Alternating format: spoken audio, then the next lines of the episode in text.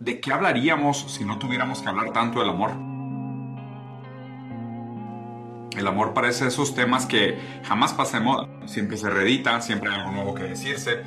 Si no habláramos del amor, tendríamos que hablar de la guerra, el sufrimiento, la injusticia y tantas otras cosas que son muchos peores de hablar. Entonces es más fácil hablar del amor.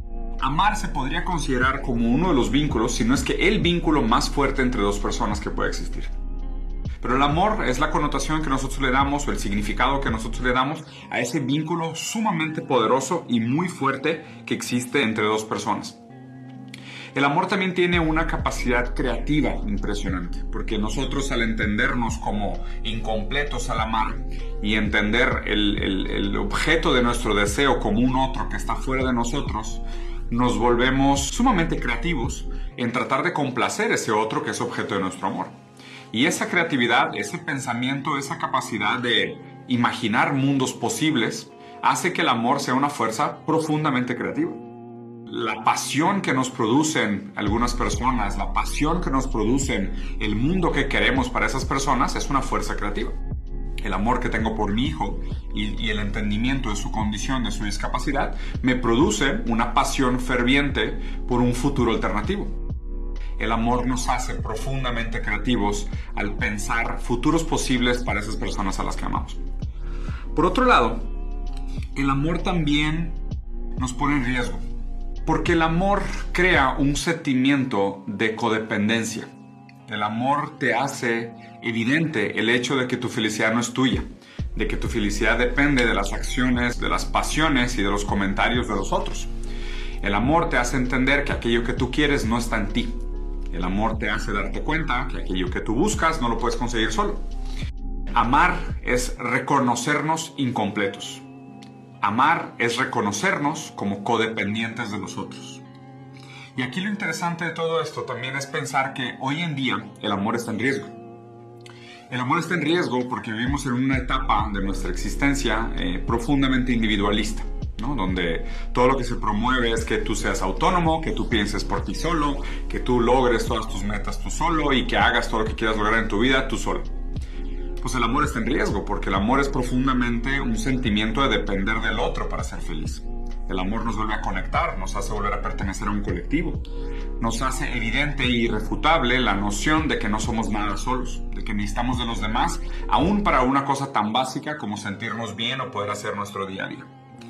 Amar es reconocer nuestra impotencia en la individualidad.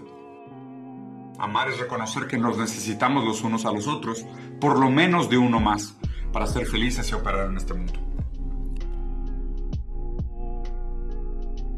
De alguna manera, eh, cuando vamos a estos eh, lugares para citas o sitios de citas o a estas nuevas aplicaciones para encontrar el amor, lo que hacemos es ridiculizarnos y transformarnos en una tabla de Excel con una serie de características y buscar aquellas personas que tengan características similares a las nuestras, esperando así que encontrarnos a nosotros mismos en el otro, pero con una ceguera completa de que realmente nosotros somos aquello que pensamos sobre nosotros mismos, lo cual también es un error individualista pensar que aquellas características que yo puedo identificar en mí y aquellas cosas que me llamen la atención y me gusten en este momento son exactamente las cosas que yo desearía en una persona ideal, lo cual tampoco es cierto. El amor tampoco funciona así.